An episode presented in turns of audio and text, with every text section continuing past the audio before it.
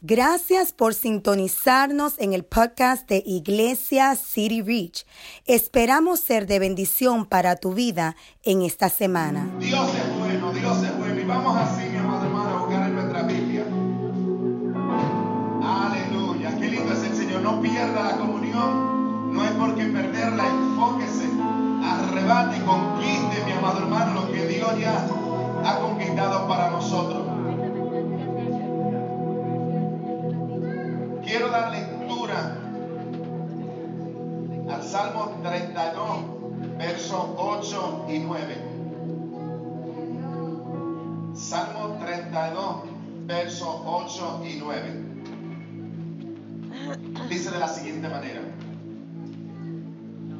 Te alabaré, perdón, te haré entender y te enseñaré el camino en que debes andar. Sobre ti fijaré mis ojos. No seáis como el caballo o como el mulo sin entendimiento, que han de ser sujetados con cabestro y con freno, porque si no, no se acercan a ti. Quiero dar lectura al Salmo 23, verso 4 también. Dice, aunque ande en valle de sombra de muerte, no temeré mal alguno, porque tú estarás conmigo. Vamos a leer todos juntos esta parte que dice, tu vara y tu callado me infundirán aliento. Denle un aplauso al Señor. Los niños pueden pasar a, a, la parte de atrás. Qué lindo es el Señor. Dios es bueno. Estaremos hablando sobre guianza en el valle. Guianza en el valle. Qué lindo es el Señor, mi amado hermano. Y es que, ¿cuántos saben que Dios tiene unos métodos que solamente a Él se le antoja? Método es la manera de lograr un propósito, es aquello, aquella estrategia, aquel plan para lograr un propósito. Y Dios tiene muchos métodos para lograr su propósito en nuestras vidas. El más grande que hizo fue que se hizo hombre. Se hizo un humano como usted y como yo para venir a esta tierra a salvar. Es algo que no podemos eh, olvidarlo. Porque a veces eh, si lo olvidamos podemos menospreciar lo que Dios ha hecho por nosotros. Y lo que Dios ha hecho por usted y por mí es algo que ni usted mismo lo pudo hacer, ni ningún hombre aquí en la tierra lo podía hacer. Así que es algo que debemos, amado, de darle valor, la salvación que Dios ha hecho. Leíamos en el verso 8 del Salmo 32, eh, y dice, te haré entender, es decir, que Dios está empeñado en hacernos entender cuál es su voluntad. Dios está empeñado, amado, en que usted sepa qué Él quiere para su vida. Pero el problema aquí no es de Dios como comunicador, el problema es de nosotros como los que estamos necesitados de escuchar su voz. Muchos no sabemos la voluntad de Dios porque la estamos todavía esperando de Él, pero la voluntad de Dios ha sido revelada a través de su palabra. En cierta ocasión, Dios le dijo al pueblo de Israel eh, que no fueran duros de corazón cuando escucharan su voz. Y en el Nuevo Testamento también el apóstol Pablo nos lo recuerda a nosotros. Dice, si escucharas hoy su voz, no endurezcáis vuestro corazón. O sea, Dios está interesado en que usted y yo conozcamos su voluntad. Y si hay alguien que sabe comunicarse, se llama Dios. Y Dios tiene método. Y Dios no pone una idea porque cuando Dios, cuando ya la comunicación no es efectiva entre Dios y nosotros, Dios va a usar métodos que Él tiene. Y los métodos, aunque a veces incluyen situaciones incómodas, dolor, situaciones que no son agradables, pero el propósito de Dios es acercarnos a Él, es hacernos entender su voluntad. Y nos da el ejemplo en el Salmo 32, verso 9, dice que no seamos como los caballos. ¿Cuántos saben lo es un caballo? Si hay que preguntarlo porque, ¿verdad? Eh, vivimos en un país que eso no se sabe mucho, pero Los que vinimos sabemos lo que es un caballo, es un animal fuerte, es un animal terco, pero se doma, es domable. Y por una pequeña cosita, es una pieza de metal que le ponen aquí en la boca al caballo. Y todos saben que un caballo tiene freno, ¿verdad que sí? Y es cuando se ala una soga, hay una pieza de metal metida en su boca, que cuando se ala, hinca el caballo en la boca, entonces eso hace que él se frene. Y Dios dice a nosotros que no seamos como el caballo, que ha de ser sujetado. Dios no quiere usar métodos para acercarnos hacia Él, para que entendamos su voluntad. Dios nos dice a nosotros, o sea, nos da la opción a nosotros que no seamos, de ellos podemos tener el complejo de un caballo, tenemos, podemos tener el complejo de un ser humano que obedece al Señor. No seáis como el caballo, dice que ha de ser sujetado a freno, porque si no, no se acerca a ti. ¿Y cuál es el propósito de Dios estar cerca de nosotros? Es que nosotros podamos oír por lo que late su corazón. ¿Y usted sabe por qué late el corazón de Dios? Por bendecir a sus hijos. El corazón de Dios late porque quiere lo mejor para sus hijos, pero sus hijos se han desviado. Sus hijos han tomado otro camino que no es el camino de Él. Y a veces en ese andar, en ese camino que nosotros hemos tomado, no hemos metido en valles que la Biblia llama valles de sombra de muerte. Es aquel valle oscuro, incierto, temeroso, porque a la muerte aún nosotros los cristianos a veces le tenemos miedo, ¿verdad que sí? Digo, dije a veces porque me incluyo. ¿Verdad que sí? Tenemos la esperanza de vida eterna, pero hay situaciones donde el Señor todavía no. Sabemos que la muerte es ganancia para el cristiano, pero aún, aún para el cristiano a veces da miedo. Quiero entrar entonces a este verso que es donde vamos a desarrollar. Salmo 23, verso 4. Dice, aunque ande en valle de sombra de muerte, no temeré mal alguno, porque tú estarás conmigo. Pero atención aquí dice, tu vara y tu callado me infundirán aliento. La vara o el callado eh, a veces eran dos separados, a veces era una misma que hacía la misma función. Eras una de las herramientas del pastor, de un pastor. Eh, hemos hablado y hemos dicho que las ovejas, la Biblia nos toma las ovejas para eh, eh, presentarla como somos nosotros. Ya todos lo sabemos eso. Las ovejas es un animal indefenso, no sabe buscar comida por ella sola, no sabe casi hacer nada, necesita guianza, necesita dirección, necesita ser protegida, no tiene ningún mecanismo de defensa. La hormiga, que es un animalito así de pequeño, sabe que tiene una defensa fuerte. Hay hormigas que son hasta mortales. Hay unas hormigas africanas que son mortales, te pican así de pequeñas y te paralizan. Pero la oveja no tiene ninguna defensa. Entonces, el pastor usaba un callado.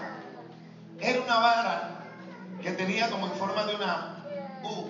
Y eso tenía la función, primero para defender, cuando, cuando el, el callado también hacía la función de vara. Tenía la función de defender, el pastor la usaba para defender las ovejas de sus enemigos. Pero también usaba para redirigir en la forma de bastón así, el, pastor cuando una oveja se iba a salir del camino hacia donde él estaba guiando, llegaba y la tomaba por el cuello, como la forma que tiene esa vara ahí, y la introducía al camino. O sea, era un instrumento para él guiar y revelar cuál era la voluntad para esa oveja. Y hay evidencia en los escritos del Medio Oriente que cuando había ciertos métodos de un pastor, cuando había una oveja que era muy rebelde, que siempre se estaba saliendo, que siempre se iba, que siempre se salía el pastor iba y la buscaba. Una, dos, tres, cuatro veces. Pero llegaba un tiempo cuando el pastor veía que era ya demasiado eh, cerca la oveja y que el pastor veía que ya la oveja estaba a punto de ser presa del enemigo y que, y que cada vez se iba más lejos. ¿Sabe qué hacía? ¿Qué método tomaba el pastor? El pastor llegaba y le quebraba una pata a la, oveja. Y con ese método, entonces la oveja, mire esto, qué lindo, qué, qué será linda. La oveja no podía moverse mucho. Ahora ya estaba quieta, pero necesitaba de alguien que le ayudara, porque ahora no era que, que ella se iba a ir se iba a alejar, ahora era que ella no podía caminar con el rebaño ni seguir al pastor. Pero el pastor entonces tenía que ahora llevarla en sus hombros y por unos cuantos días, hasta que ella se recuperara, él tenía que cargarla y él caminarla por el camino que él quería que ella caminara.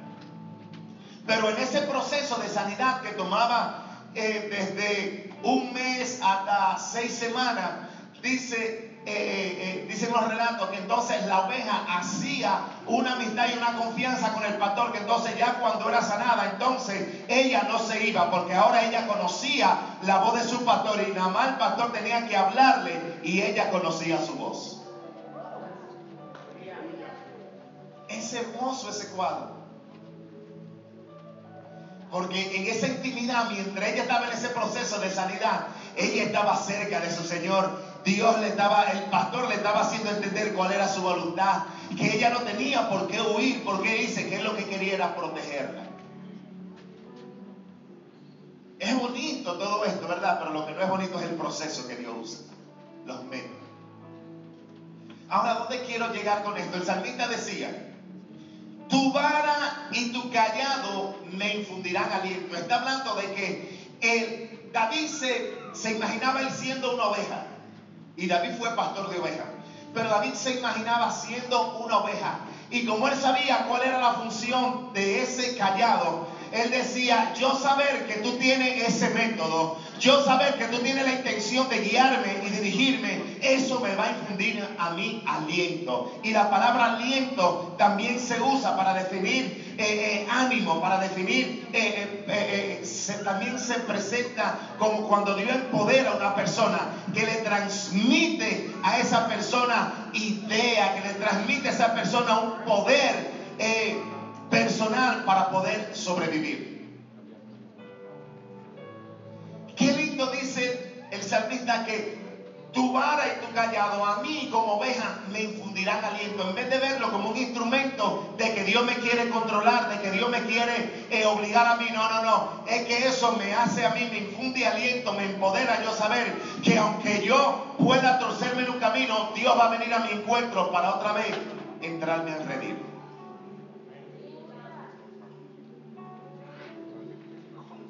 Mi amado,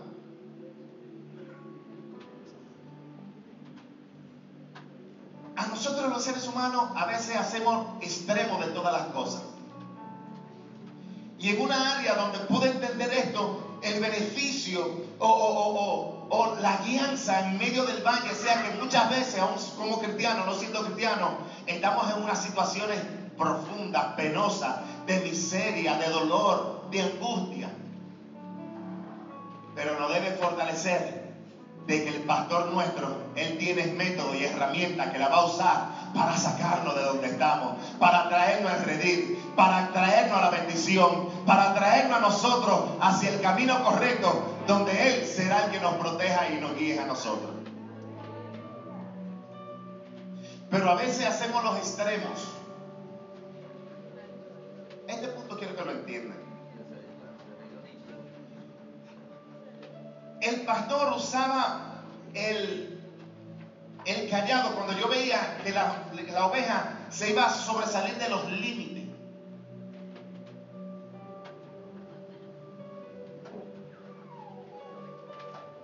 Pero las ovejas también tenían capacidad de conocer la voz de su pastor. Habían ovejas que se salían de los límites y el pastor le hablaba y ella no lo escuchaba. pero habían otras que se salían de los límites, pero cuando el pastor le hablaba, ellas conocían y seguían al pastor. Mientras estudié todo esto de las ovejas y del pastorado, todavía hoy en día en el Medio Oriente, pude observar algo. Es que Dice el salmista que tu vara y tu callado me infundirán aliento. Yo saber que, que Dios tiene herramientas que no me van a dejar que yo me salga más del límite si yo tengo voz para escucharle. Eso me indica a mí y me empodera a mí. ¿Sabe qué? A yo avanzar, mi amado hermano, sin miedo, sin temor. A yo saber que si eh, eh, eh, en algún momento queriendo yo avanzar, queriendo yo caminar hacia donde me está llevando, yo puedo desviarme del camino. Dios tiene método y herramienta para traerme hacia el camino una vez más. A veces pasa algo con nosotros. Y es que a veces el miedo nos paraliza.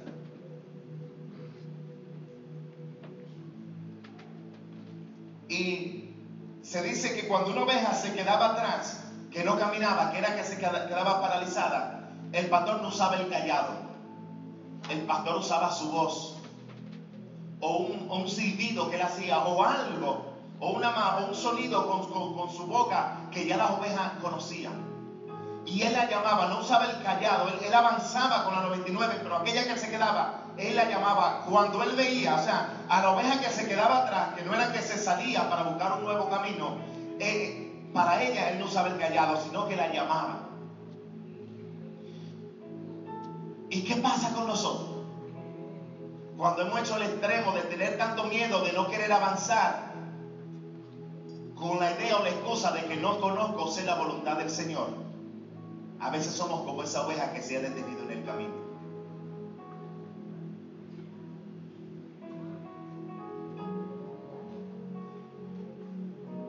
A veces nosotros no nos hemos salido del camino, pero nos hemos detenido en el camino. Son dos cosas diferentes, salirse del camino y detenerse en el camino. Y a veces nuestro miedo que nos ha paralizado es porque no sé cuál es la voluntad de Dios. Pero en la Biblia, si analizamos el texto bíblico, esto de la voluntad de Dios, mi amado hermano, nosotros lo hemos tomado erróneo. Por eso digo que nos parecemos a esa oveja que se detuvo en el camino, aunque está viendo hacia dónde se dirige su pastor, pero ella se ha detenido.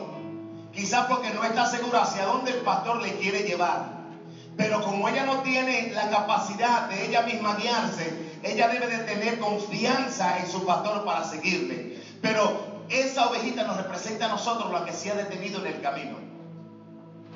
Porque está pensando, ¿será esto? ¿Será que el pastor sabe hacia dónde vas a llevar? ¿Estará el seguro hacia dónde va? Entonces, ¿qué pasa con nosotros y la voluntad de Dios? Si miramos los textos bíblicos sobre la voluntad de Dios, muchas veces pareciera que Dios no quiere que nosotros la sepamos. Más bien Dios quiere que la descubramos en el proceso de avanzar. Pregúntale a Mateo que estaba en su vida cotidiana, diario, cobrando impuestos, siendo el próspero en su... Y Dios, Jesús pasa por su lado y le dice, sígueme. ¿Y qué dice la Biblia? Que Mateo se fue a ayunar tres meses, a orar cinco meses, o se fue a preguntarle a, a los líderes religiosos si era verdad que Dios quería que le siguiera. ¿Qué dice la Biblia que hizo Mateo? Pregúntenle a Moisés que estaba pastoreando en su, su, vida cotidiana, haciendo lo que diariamente hacía, pastoreando. Se le aparece Dios y le dice, ven que yo te voy a enviar.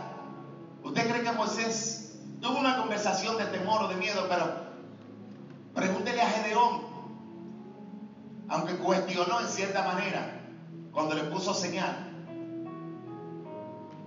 Pero en muchos casos a través de la Biblia, más bien, mi amado hermano, la voluntad de Dios nosotros nos hemos paralizado en el camino, aún sabiendo lo que está revelado, hacia dónde Dios quiere que nos movamos, porque no tenemos todos los detalles, pero Dios más bien quiere que nosotros empezamos a movernos y que luego Él nos revelará cuál es su voluntad. Entonces, el pastor usaba la voz para hablarle a esa oveja que se paralizaba en el camino. Mas sin embargo usaba el callado para traer al redil aquella que él veía que ya se iba a sobrepasar los límites. Y el salmista decía, tu vara y tu callado me infundirán aliento. Es algo que el yo saber que Dios tiene herramientas para guiarme, para que yo no me pierda, para que yo, mi amado hermano, no me salga de su voluntad, no avance. ¿Sabe qué? No me puede a mí hacer detenerme si no tengo todo el plan completo. Eso me va a, dar a mí aliento de yo seguir, porque sé de que si un día diera un pie que me encamine hacia salirme de su voluntad, Dios tiene herramientas para traerme a su redil de buena manera. ¿Puede, usted entender eso? ¿Cómo me ayuda a saber esto? Como dice Samita, tu vara y tu callado me infundirán aliento. Es conociendo esto. Es sabiendo esto.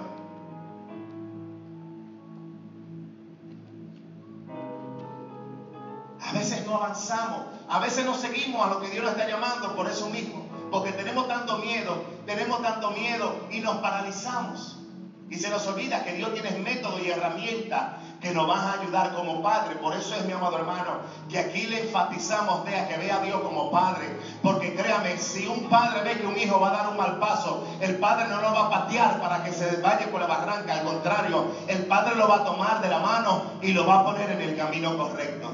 Así mismo que usted tiene que ver a Dios. Por eso el salmista podía decir, es que yo saber. David decía, yo sabiendo viéndome como oveja y sabiendo que tú tienes herramientas y tienes método para atraerme con amor, ¿sabe qué? Yo me voy a sentir seguro, yo me voy a sentir confiado, yo voy a tener ánimo, me voy a animar a seguirte, me voy a animar a obedecerte, me voy a animar a empezar a caminar, porque ¿sabe qué? Tú tienes herramientas que no me va a dejar que yo me, descarríe, tú tienes herramientas que yo, que yo no voy a perderme, porque tú tienes esas herramientas. Es la manera, por eso es que él dice, tu vara y tu callado a mí me infundirán aliento. Infundir quiere decir transmitir una a una persona o cosa determinado sentimiento, idea u otra cosa inmaterial. Qué lindo es el Señor. Pero muchos de nosotros a veces nos hemos paralizado.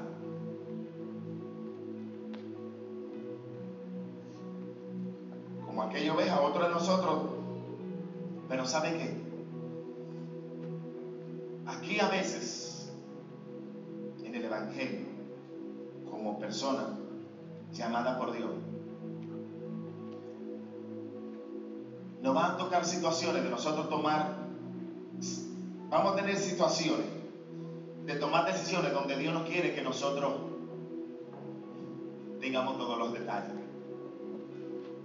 Y que Dios no quiere que usted se tire al piso a llorar, a pedir por su voluntad. Sino que Dios quiere que usted tenga iniciativa con la fe de que Él tiene las herramientas y los métodos para guiarle. Porque sabes que, mi amado hermano, en cierta ocasión Josué, cuando iba a la conquista, después de la conquista de Jericó, Dice que Dios le dio instrucción para que fueran a conquistar a la ciudad de Ai, mi amado hermano. Y en aquella ciudad que era pequeñita, el pueblo fue vencido, fue derrotado. Y Josué, como algo religioso, se tiró al piso a llorar, mi amado hermano, a pedir cuál era la voluntad de Dios. Y Dios cuando se le revela y se le aparece lo que le dice, ¿qué tú haces ahí llorando? Es tiempo de avanzar. Y así mismo, mi amado hermano, nosotros a veces nos hemos paralizado o estamos orando, ¿cuál es tu voluntad? ¿Cuál es tu voluntad? No quiero decir que no hay que buscarla, pero ¿sabes qué? Cuando nosotros decidimos buscar más la voluntad de Dios, no es cuando no es cuestiones de cosas que conciernen a lo que Dios nos ha llamado a hacer, más bien son las cosas nuestras personales. Por eso es el engaño. Cuando a alguien se le entrega una posición, se le dice, mira, te ponemos como líder de este departamento. ¿Verdad que no? Que muy difícil, digamos, déjame ver si es la voluntad de Dios para hacerlo con compromiso, con excelencia. La aceptamos, pero, pero cuando es algo personal, para yo hacer esto, para yo hacer aquello, cuando es algo que no estamos claros, ahí sí queremos buscar la, la voluntad de Dios. Pero para las cosas de Dios no debemos detenernos, mi amado hermano. Que nada nos detenga. Que nada nos detenga. Porque para usted y para mí debe ser debe ser algo maravilloso saber que Dios tiene método y herramienta para guiarnos en medio del valle. Y a veces hay situaciones que nosotros la hemos buscado. Pero aún ahí, en medio de ese valle que nosotros le hemos traído, Dios tiene método y herramienta para traernos y sacarnos de ese valle. Sea que Dios lo haya permitido, mi amado hermano, por algún propósito, por alguna razón, Dios también tiene métodos y herramientas para llegar hacia nosotros, e instruirnos y guiarnos hacia el camino correcto. Guianza en el valle. Yo no sé en esta mañana cuál es tu valle. O si tú sientes que te has sobresalido de los límites piensas que Dios te abandonó porque te ha salido de los límites. O quizás estás atemorizado y estás caminando sin esa pasión, sin, sin esa convicción, porque cree como, como que no sabe si está seguro, si está o no está en lo que Dios te ha llamado a hacer. Hoy en esta mañana te animo a que te mires como el salmista. Tu vara y tu callado a mí me infundirán a vida.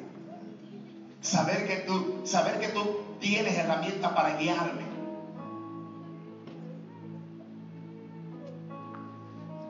Pero ¿saben cuál es la clave de todo eso? Hemos leído miles de veces el Salmo 23 y tiene promesas maravillosas. Dice, habla de que nada nos faltará, ¿verdad que? ¿Cuántos saben? ¿Qué dice el Salmo 23? Que nada me faltará. En lugares de delicados pastos, junto a aguas de reposo. ¿Qué es lo más esencial para una oveja? Un lugar con pastos para ella alimentarse, agua para tomar, sentirse protegida. Pero la condición de, toda esa promesa, el salmista la da al principio del salmo y dice, Jehová mi pastor entonces, para que todo eso se cumpla en nosotros, sentirnos protegidos y saber que Dios tiene métodos para guiarme, para no dejarme atrás, para no abandonarme. ¿Sabes qué? Yo tengo que dejar que Jehová sea a mí. Esa es la condición. Esa es la condición.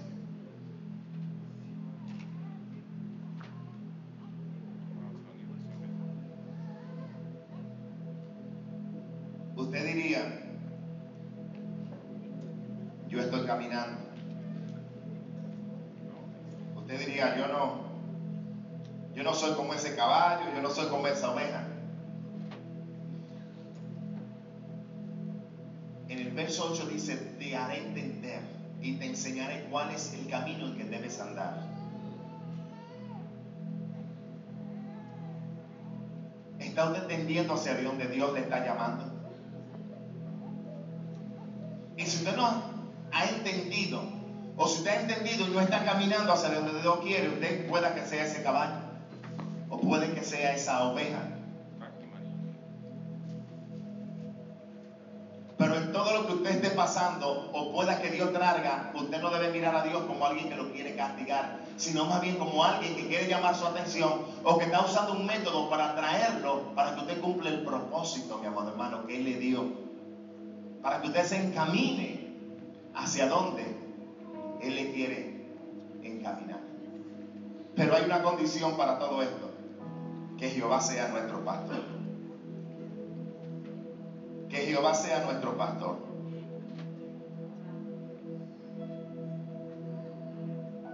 Vamos a estar puestos de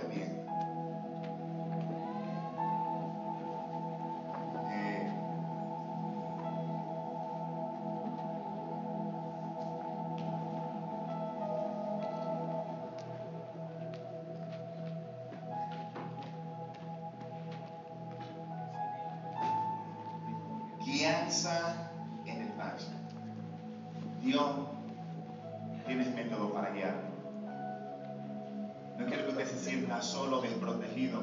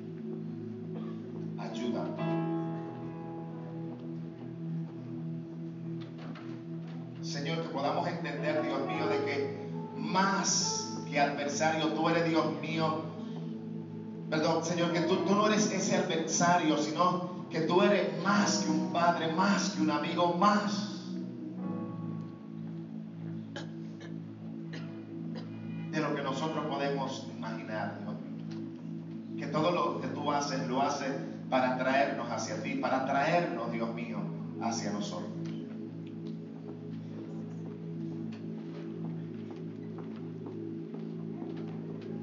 Padre,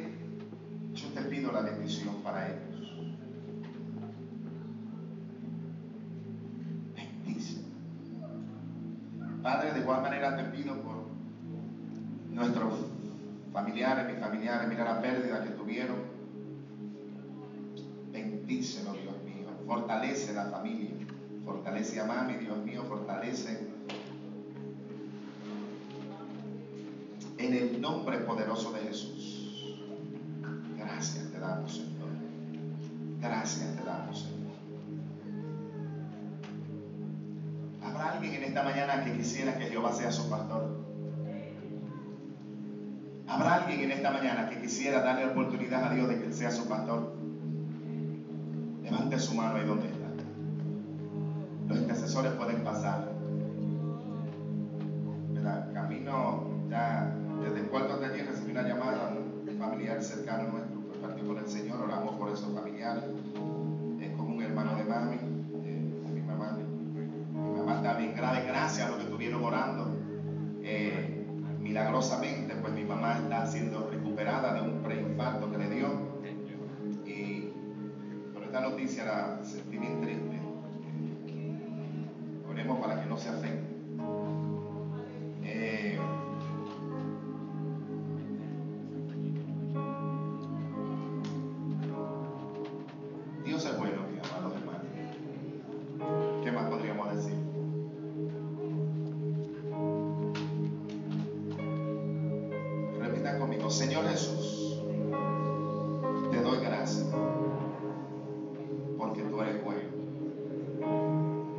Gracias porque tú me has dejado saber que quieres ser mi pastor. Y que tienes métodos y herramientas para guiarme, para que yo tenga guianza